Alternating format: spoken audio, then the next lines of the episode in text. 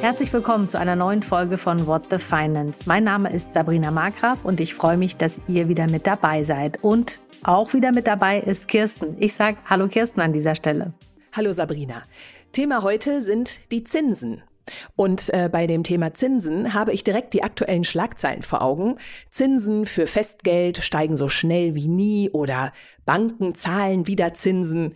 Wenn ich dann aber höre 0,3 oder 0,4 Prozent, das ist ja gar nichts. Oder bin ich da vielleicht zu verwöhnt? Nein, du hast völlig recht. Die hohe Inflationsrate kann ich mit diesen Zinsen natürlich keinesfalls ausgleichen. Mhm. Es gibt übrigens Anbieter, die deutlich höhere Zinsen zahlen. Und da kann ich über Vergleichsportale schnell höhere Angebote finden. Mir ist aber aufgefallen, dass die höchsten Zinsen beispielsweise von ausländischen Finanzhäusern gezahlt werden. Ah ja. Da bin ich dann schnell bei einer Bank in Estland, Litauen oder Malta. Mhm. Dort gibt's viel höhere Zinsen als hier. Es gibt auch kein Wechselkursrisiko in diesen Fällen, weil die Länder, die ich gerade genannt habe, ja den Euro als Währung haben. Aber sind das trotzdem gute Angebote? Woran erkenne ich eins? Ist mein Geld dort überhaupt sicher angelegt? Und von welchen Angeboten sollte ich vielleicht trotz attraktiver Zinsen die Finger lassen? Darüber spreche ich heute mit Stefanie Heise von der Verbraucherzentrale NRW. Sie leitet dort den Bereich Verbraucherfinanzen. Sie kennt sich also bestens aus im Zinsdschungel. Und ich sage herzlich willkommen, Stefanie. Ja, hallo zusammen. Ich habe schon so ein bisschen gesagt, ähm, was du bei der Verbraucherzentrale machst, aber vielleicht erklärst du noch mal ganz genau, was deine Rolle dort ist. Ja, sehr gerne. Also Verbraucherfinanzen heißt, es geht rund ums Geld der Verbraucherinnen, ähm, also sowohl für Menschen mit etwas Geld zum Anlegen, da haben wir eben eine Gruppe Banken und Versicherungen, da geht es also mhm. rund um äh, Bankkonten, um Geldanlage, um Altersvorsorge, um äh, Versicherung, um Baufinanzierung, äh, entsprechende Informationen natürlich für alle und auch unsere Beratungsangebote. Wir haben aber auch Angebote für Menschen mit wenig Geld oder ohne Geld. Das ist insbesondere unsere Schuldnerberatung. Aber wir kümmern uns auch um das Thema Verbraucherkredite und was mache ich, wenn ich mit dem Geld gerade nicht so gut auskomme. Lass uns vielleicht auf die erste Gruppe schauen, also die, die ein bisschen Geld zur Verfügung haben und vielleicht was anlegen oder investieren wollen. Zentralbanken haben ja die Zinsen erhöht. Wirkt sich das auch positiv auf die Sparzinsen aus? Also würdest du sagen, jetzt gibt es attraktive Möglichkeiten, Geld fest anzulegen? Ja, also die gute Nachricht ist zumindest, äh, dass es keine Strafzinsen mehr gibt. Ich muss also jetzt kein Geld mehr dafür zahlen, dass ich es irgendwo auf dem Konto liegen habe. Ja, das stimmt. Ähm, und die Anlagezinsen sind auch tatsächlich wieder gestiegen.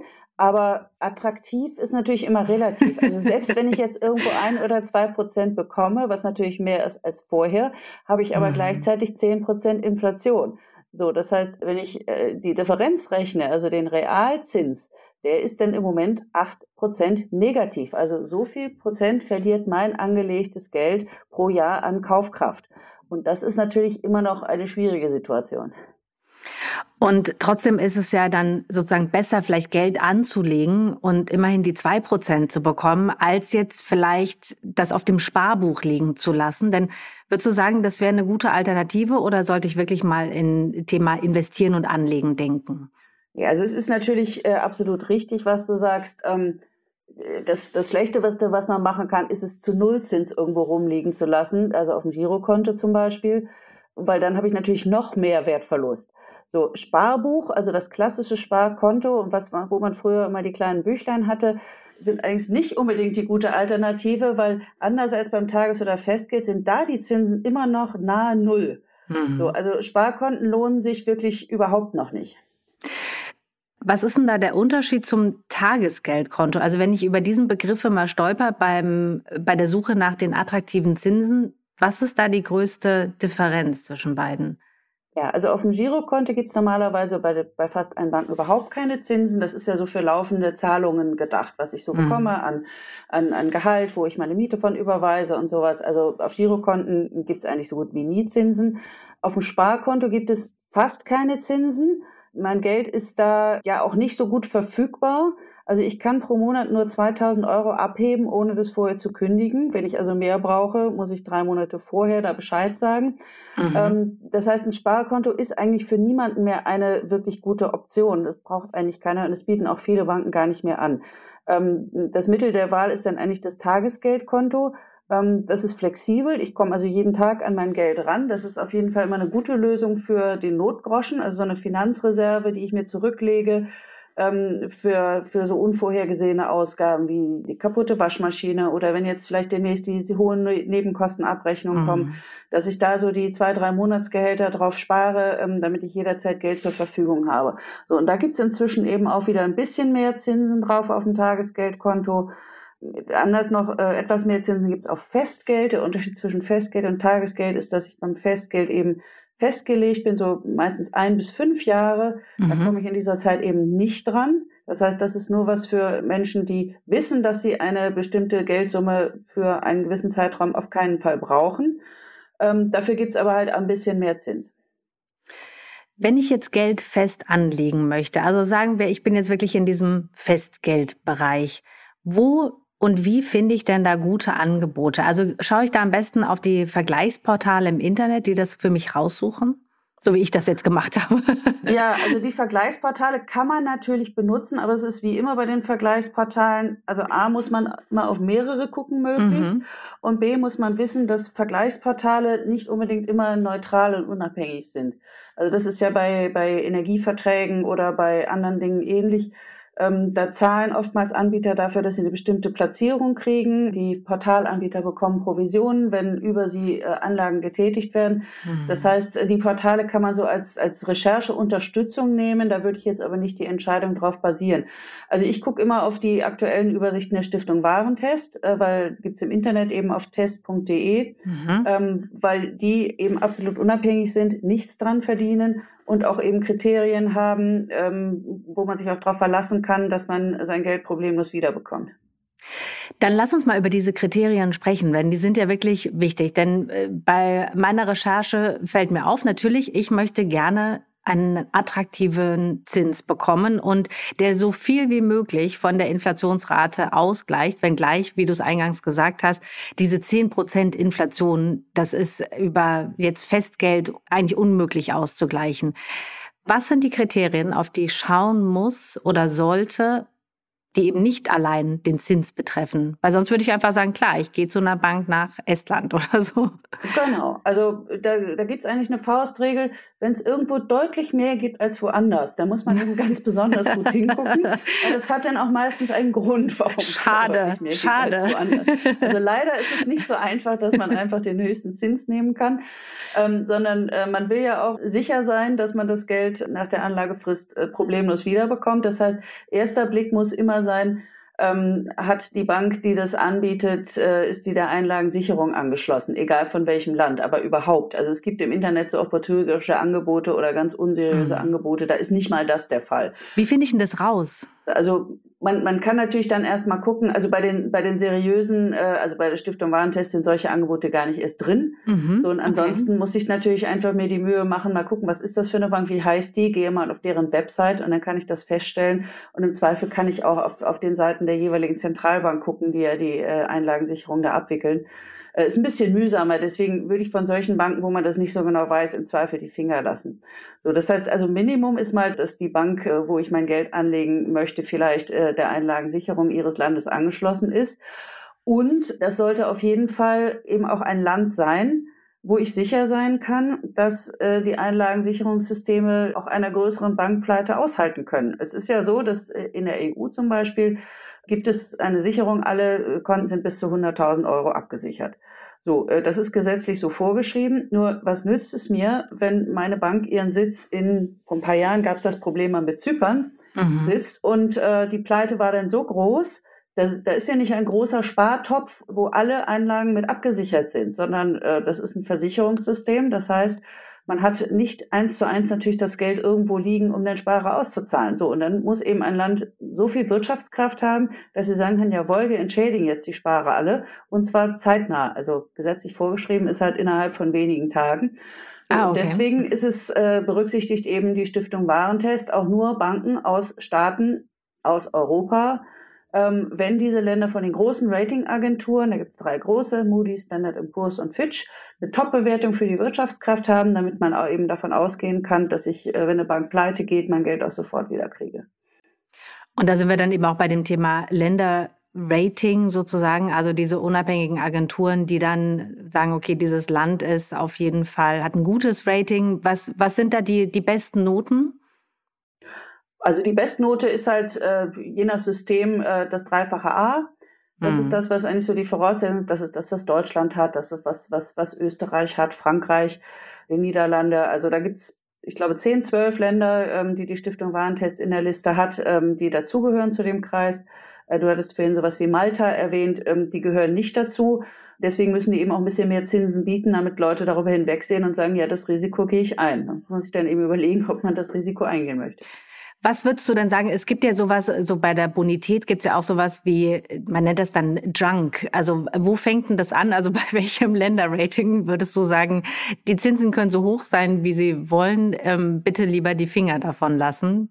Ja, also man, man ist ja heute auch, auch sogar im EU-Raum ähm, hat ja mit Griechenland war auch mal sehr wackelig, ja. Also ja, immer wieder. Wir erinnern ja, uns alle. Ja, also das ist ein Euroland und und trotzdem äh, musste man sich da Sorgen machen. Mhm. Äh, also bei allem, was ein was ein B vorm Komma hat, wäre ich schon vorsichtig und ähm, ja, es gibt natürlich sogar auch ganz internationale Anlagen jenseits von Europa. Ähm, aber man darf immer auch nicht vergessen, es gibt ja auch ganze Länder, die pleite gehen können. Also Argentinien äh, ist schon ein bisschen her. Aber da haben sehr viele Leute sehr viel Geld bei verloren. Ne? Also alles, was, äh, was B und schlechter ist, wäre ich zumindest, wenn ich, wenn ich sehr sicherheitsorientiert bin, vorsichtig. Was ist denn im aktuellen Umfeld ein seriöser Zins? Kann, kannst du das überhaupt sagen? Aber wenn wir jetzt so diese Kriterien so mal vielleicht mit einflechten und zusammennehmen, bin ich da eher bei einem oder eher bei drei Prozent? Ja, kommt ein bisschen auf an. Also beim Tagesgeld wenn man eben so Banken nimmt, die die Kriterien der Stiftung Warentest erfüllen, da gibt es noch ein paar mehr, äh, dass man zum Beispiel so einen Zinseszins bekommt, dass das nicht so Log-Angebote sind, mhm. ähm, wo, wo das nur für drei Monate gilt oder wo eben der Zins nicht auf den kompletten Sparbetrag gilt und dass ich auch keine Steuernachteile im Ausland habe. Also da gibt es noch eine längere Liste. Wenn ich da also eine Bank habe, die, äh, die diese Kriterien alle erfüllt, bin ich beim Tagesgeld so zwischen 0,5 und 1,25 Prozent in der Spitze. Also mehr gibt's eben bei diesen sehr seriösen Banken nicht, aber das ist auch schon mal besser als, als null bis von nicht allzu lange Zeit. Ja, absolut. Ein Tagesgeld, wie du gesagt hast, das ist jederzeit verfügbar. Genau. Da kann ich immer ran an das Geld. Das ist auf jeden Fall besser als Girokonto, wo es null gibt. So, wenn ich dabei ein, ein, ein bis 1,5 Prozent landen kann, äh, ist das schon mal nicht schlecht. Beim Festgeld ist es äh, nach Laufzeit unterschiedlich. Wenn ich mal auf ein Jahr gehe, dann ist man bei diesen seriösen Banken so bei äh, 1,5 bis 2,5 Prozent ungefähr. Und was wäre, wenn ich denn länger anlege? Lohnt es sich jetzt? Also wir, wir erwarten ja alle, dass die Zinsen weiter steigen. Also würde es auch dann Sinn machen, für fünf Jahre anzulegen? Bekomme ich dann wirklich deutlich mehr Zinsen? Nee, eben nicht. Also das war früher mal so in der Tat. Jetzt ist es aber so, wenn ich auf fünf Jahre gehe, kriege ich so im Durchschnitt nur ein bis 1,5 Prozentpunkte mehr. Also der ah, Unterschied okay. ist nicht so riesig. Ich würde auch äh, im Moment eben wegen der weiter steigenden Zinsen mich, mich aktuell nicht länger als ein Jahr festlegen. So, weil ich, wenn ich mich jetzt für fünf Jahre festlege und die Zinsen steigen weiter, dann könnte ich ja in der Zwischenzeit woanders viel mehr bekommen. Das heißt, ein Jahr reicht eigentlich und dann kann man neu gucken, wie sich eben die Zinsen und der Markt entwickelt haben. Und das vielleicht nochmal, ähm, vielleicht zur Erklärung. Also wenn ich das Geld für fünf Jahre anlege, ich könnte es zwar vorher kündigen, aber dann verliere ich eigentlich einen Großteil meiner Zinsen. Ja, also man muss da ins, immer ins Kleingedruckte gucken. Also im Prinzip äh, ist ein Festgeld, äh, da gibt es auch keine Kündigungsfrist, das liegt mhm. fest, da komme ich nicht okay. ran. So, und dann kann ich halt mit meiner Bank verhandeln und versuchen, das wiederzukriegen, aber die hat das Geld ja auch entsprechend weiterverliehen mit entsprechenden Fristen. So, also wenn die Bank sagt, äh, ja, ich lasse mich da irgendwie erweichen, dann sicherlich äh, nur gegen finanzielle Entschädigung. Mhm. Dann vielleicht nochmal zur Anlagesumme, die ich anlegen soll. Also ich habe auch gesehen, es gibt bei vielen so eine Mindestanlagesumme. Was gilt es hier zu beachten? Also das äh, kann jede Bank oder Sparkasse sich selbst äh, überlegen, was sie für Mindestsummen hat. Also das geht von null. Es gibt auch Banken, da sind es 10.000 Euro und mehr, die mindestens angelegt werden müssen. Ähm, da muss man dann einfach, auch das findet man in den Übersichten von der Stiftung Warentest, wie hoch die Mindestanlagesumme jeweils ist. Und da kann man halt schauen, was passt da zu mir und äh, was habe ich anzulegen. Und vielleicht noch eine Frage dazu, wenn ich zum Thema Einlagensicherung, dann wäre ja eigentlich der maximale Betrag wahrscheinlich, den ich bei einer Bank anlegen sollte, diese 100.000 Euro. Denn alles darüber ist ja nicht abgesichert, richtig? Genau, das ist grundsätzlich immer eine gute äh, Entscheidung zu sagen, pro Bank mache ich nur 100.000 Euro. Ähm, man muss halt gucken, wenn, wenn ich bei einer deutschen Bank bin, die, es gibt ja nicht nur die gesetzlich vorgeschriebene Einlagensicherung, sondern es gibt ja auch noch Einlagensicherungssysteme der privaten Banken zum Beispiel und der Sparkassen. So, da bin ich dann unter Umständen auch noch höher abgesichert. Da muss man einfach bei seiner Bank vorher fragen, wie hoch ist das hier eigentlich? Und dann kann man natürlich in Einzelfällen auch höher gehen. Aber ein bisschen Streuung ist da auf jeden Fall nicht verkehrt. Ist es eigentlich sinnvoll, dann das beim Tagesgeld oder beim Festgeld oft hin und her zu springen von Bank zu Bank? Habe ich da einen persönlichen Nachteil, wenn ich jetzt keine enge, langjährige Beziehung mehr zu einem Finanzinstitut habe, sondern sage ich, ich bleibe für den Zeitraum, wo es da gute Zinsen geht und dann wechsle ich die Bank? Also das ist vor allen Dingen halt mit Aufwand verbunden. Also wenn man heutzutage mal wieder versucht hat, irgendwo ein Konto zu eröffnen, ist es sehr, sehr viel Papierkram. Also das geht zwar auch digital, aber auch digital muss ich sehr viele Formulare ausfüllen, weil die Vorschriften da total ausgeufert sind, was da alles gefragt wird und was, was die alles wissen wollen. Also es ist schon mit, mit, äh, mit viel Aufwand verbunden. Insofern muss man sich das überlegen, lohnt sich das? Äh, für die paar Euro, die ich dann vielleicht irgendwo mehr kriege. Also eigentlich passt es immer ganz gut, wenn man sich einen Anbieter sucht, der so dauerhaft ganz solide Zinsen hat, dass man nicht alle drei, vier Monate wieder äh, wieder wechseln muss. Also bei sehr großen Summen kann sich das lohnen. Da kann man aber auch im Zweifel mit der Bank verhandeln dann. Ähm, ob man jetzt bei der Hausbank einen Nachteil hat, wenn man da jetzt sein Tages- oder Festgeld nicht hat, das ist sehr unterschiedlich. Also es ist auch nicht mehr so wie früher, dass Banken einen irgendwie äh, äh, zwingend besser behandeln, bloß weil man da die Hausbank ist. Also man kriegt auch nicht zwingend bei der Hausbank immer die beste Baufinanzierung. Insofern ist es auf jeden Fall nicht verkehrt zu gucken, ob es irgendwo anders auch was Besseres gibt. Also Angebote vergleichen und durchaus auch äh, Geschäftsbeziehungen zu mehreren Banken zu haben, da mhm. kann man sicherlich Geld mitsparen.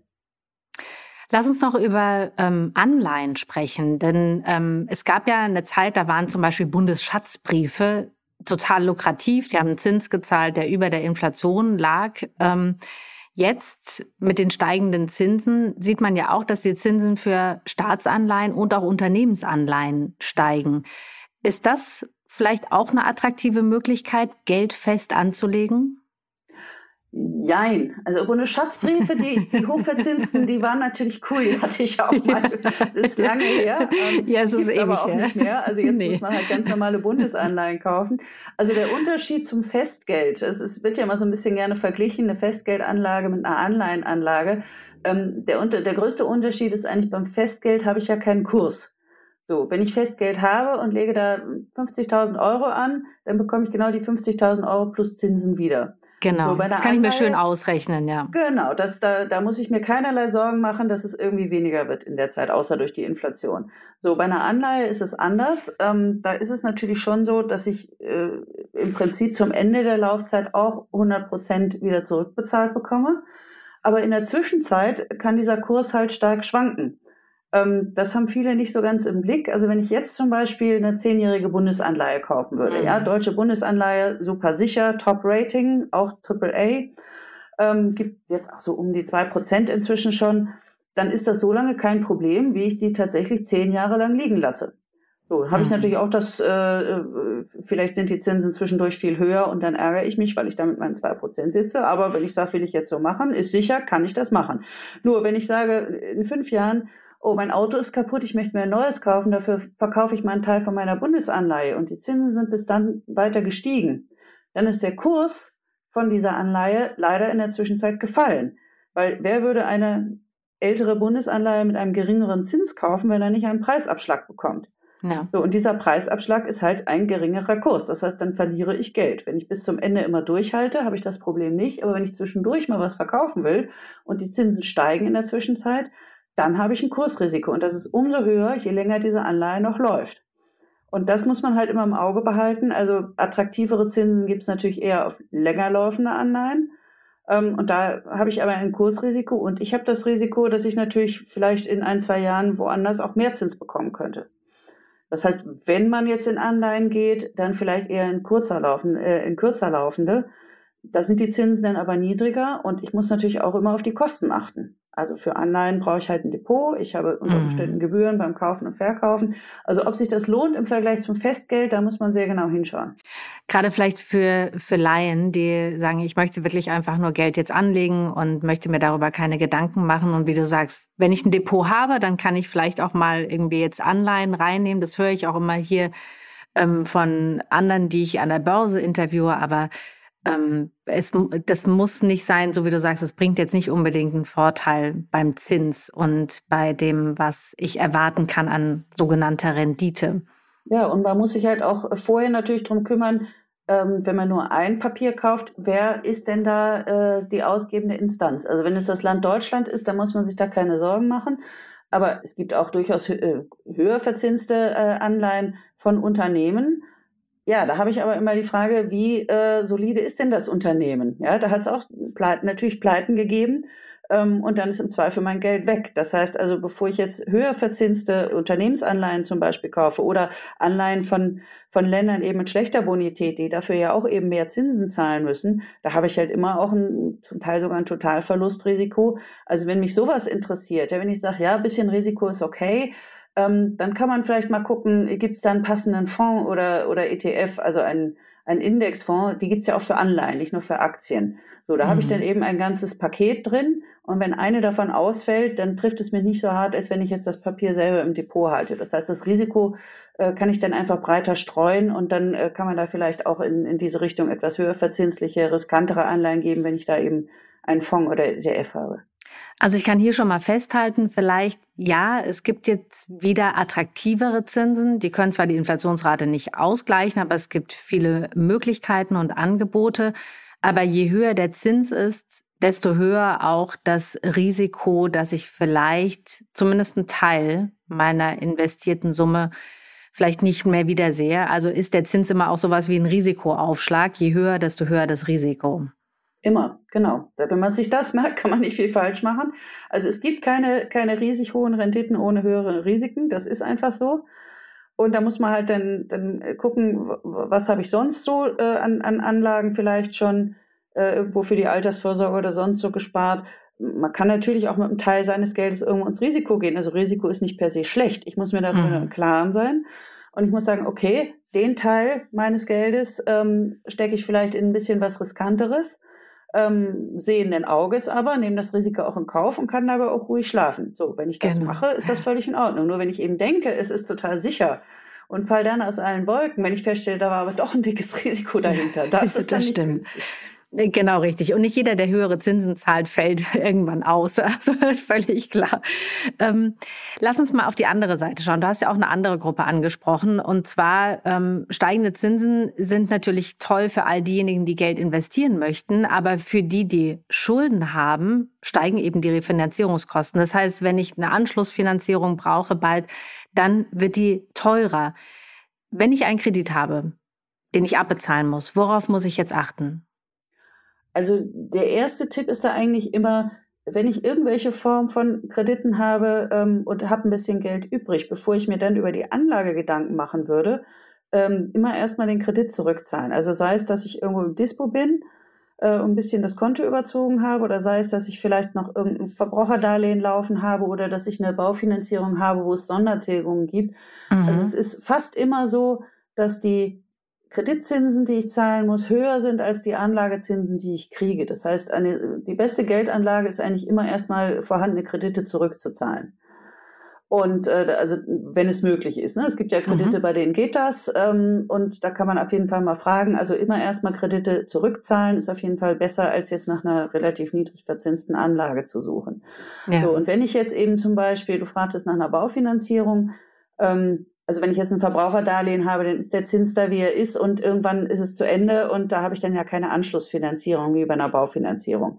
Da kann ich eigentlich nur gucken, kann ich das vorzeitig zurückzahlen ähm, oder nicht, aber da passiert mir jetzt nichts. Wenn ich aber zum Beispiel jetzt vor acht, neun Jahren äh, eine zehnjährige Baufinanzierung abgeschlossen habe, ähm, die war damals noch nicht ganz so günstig wie jetzt in den letzten Jahren, aber wir kommen dann allmählich in die Zone, wo ich damals weniger Zins bezahlt habe, als ich jetzt genau. mutmaßlich zahlen müsste. So, dann ist es natürlich immer sinnvoll, mal zu gucken, wann genau läuft jetzt mein Kredit aus? Ähm, was habe ich damals bezahlt? Was müsste ich jetzt bezahlen?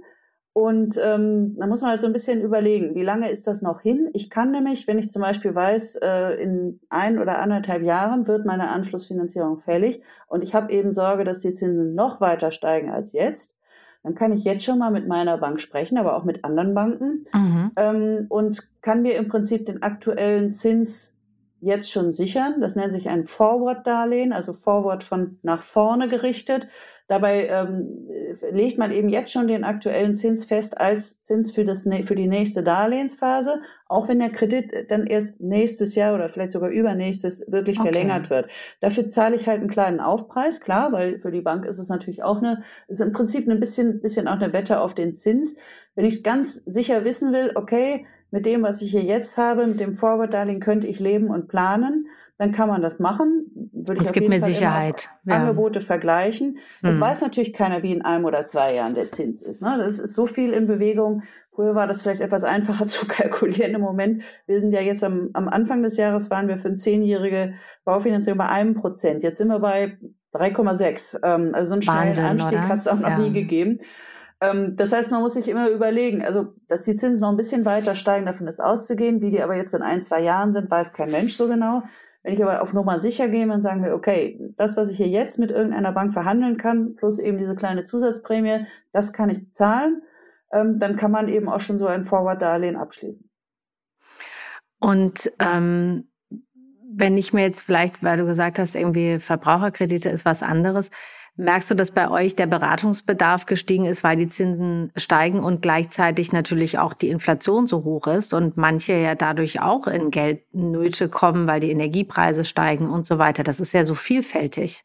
Ja, das ist so ein Problem auf breiter Front. Also es kommen zunehmend tatsächlich Menschen auch bei uns in die Beratung, ähm, äh, die generell ein Problem haben, noch ihre Rechnungen zu bezahlen. Also der, der Anlass ist meistens die, die Energierechnung, wenn, die, wenn mhm. die Erhöhungen kommen. Sollte sagen, Verdopplung, wie soll ich das machen?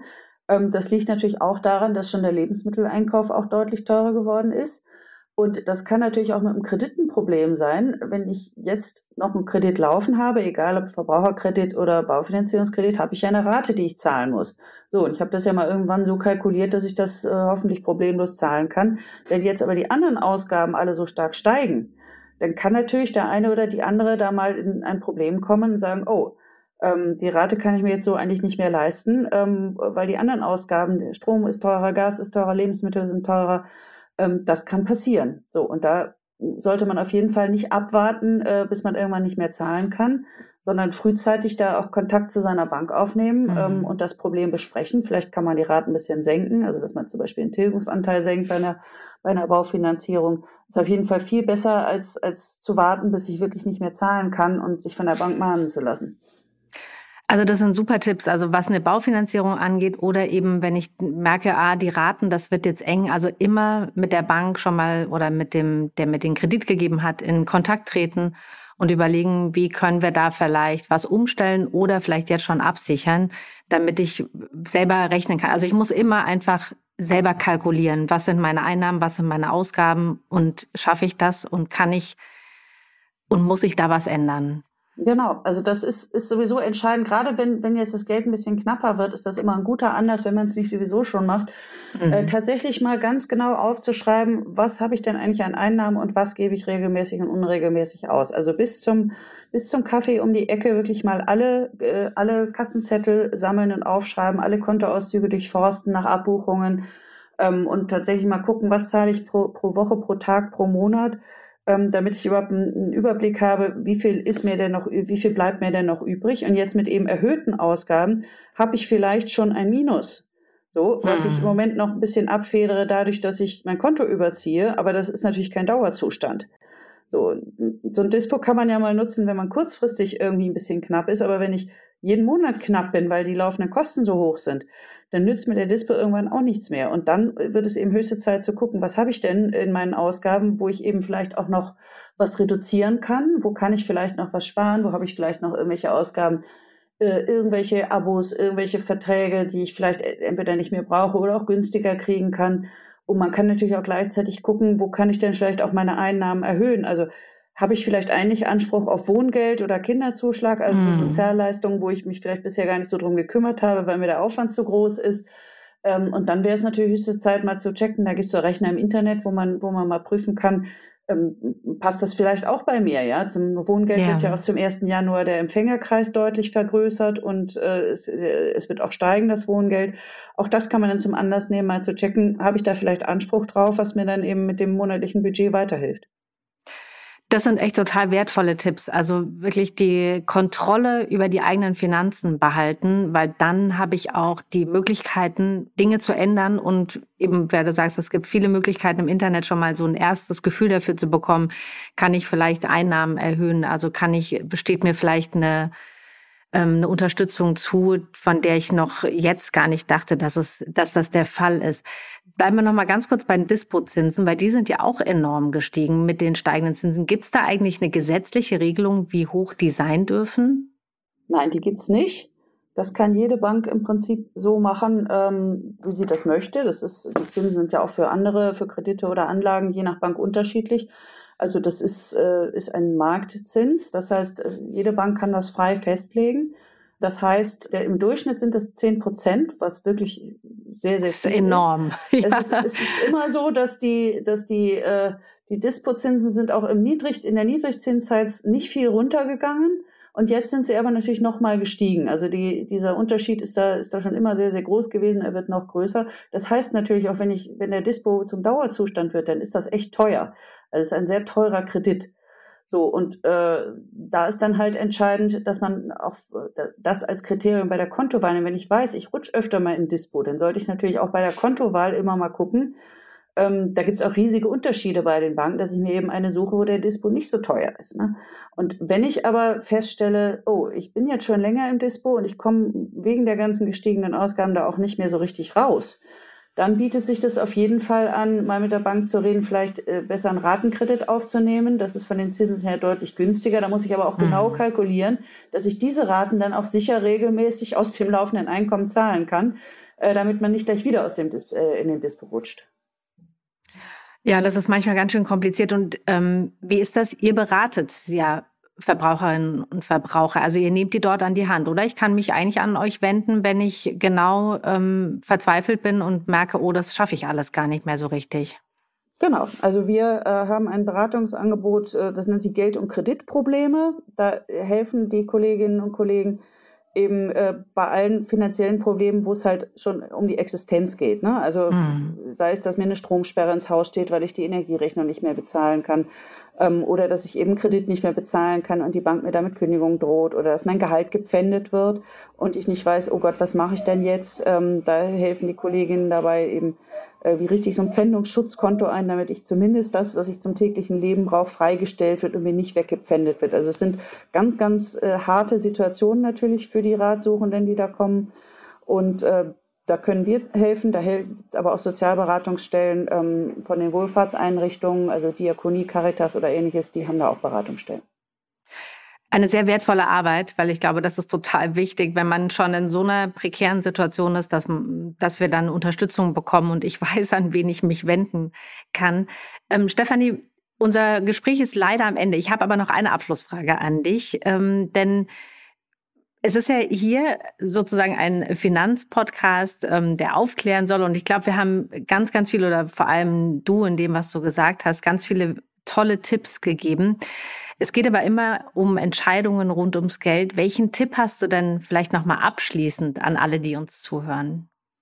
Ja, also bei meiner Notgeldreserve muss ich einfach dauerhaft damit leben, dass die Inflation höher ist als der Zins. Da sollte man sich dann auch nicht drüber ärgern, sondern da ist eben das Wertvollste, dass ich ständig drankomme und drüber verfügen kann. Da, das ist dann eben so und da muss ich mit leben. Das ist auch nicht schlimm. Also man sollte jetzt nicht versuchen, mit seiner Notreserve noch irgendwie mit riskanteren Anlagen höhere Zinsen zu, zu kriegen und habe dann aber vielleicht ein Problem, dass ich nicht mehr rankomme. Das ist mhm. dann eben so und äh, damit muss ich leben. Aber für langfristige Anlagen, also wenn ich wirklich der Inflation ein Schnippchen schlagen will, und es geht eben nicht nur so um kurzfristige Dinge, dass ich für, für irgendwie kurzfristige Sachen spare oder eine, eine Finanzreserve habe, sondern zum Beispiel für Altersvorsorge. Ähm, dann sollte man sich halt nicht mit so Mini-Zinsen zufrieden geben, sondern tatsächlich sich auch mal äh, ausführlicher informieren über langfristige Aktienanlagen. Also langfristig heißt, mindestens zehn Jahre Zeit, breit gestreut, eben am kostengünstigsten eben mit, mit Fonds oder ETFs. Ähm, vielleicht über einen Sparplan, wo ich, wenn ich, wenn ich was über habe, was ich zurücklegen kann, dann einfach über viele Jahre spare. Also mit, mit weltweiten Aktien habe ich einfach die besten Chancen, der Inflation ein Schnippchen zu schlagen. Und insofern sich da mal zu informieren, lohnt sich auf jeden Fall. Vielleicht auch mal ein Thema für euren Podcast. Auf jeden Fall weißt du, dass das ganz viele meiner Gesprächspartnerinnen sagen als Tipp und Empfehlung. Und ich hoffe und wünsche mir sehr, dass einige den dann folgen und so früh wie möglich anfangen zu sparen, langfristig für die Altersvorsorge.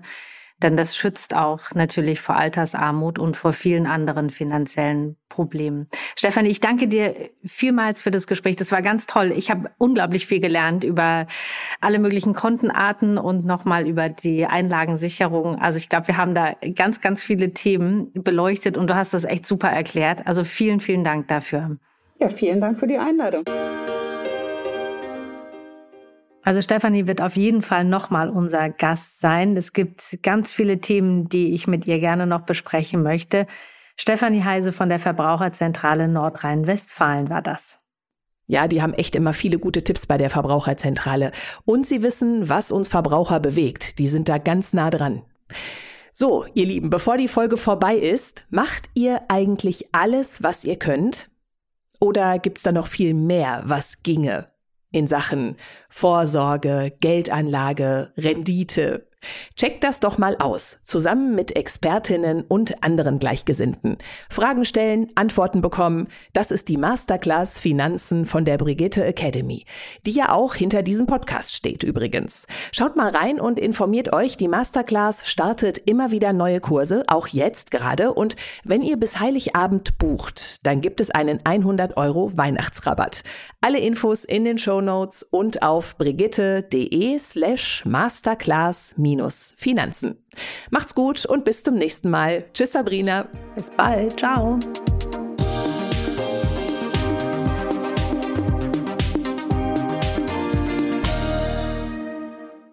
Dieser Podcast ist eine Produktion der Audio Alliance.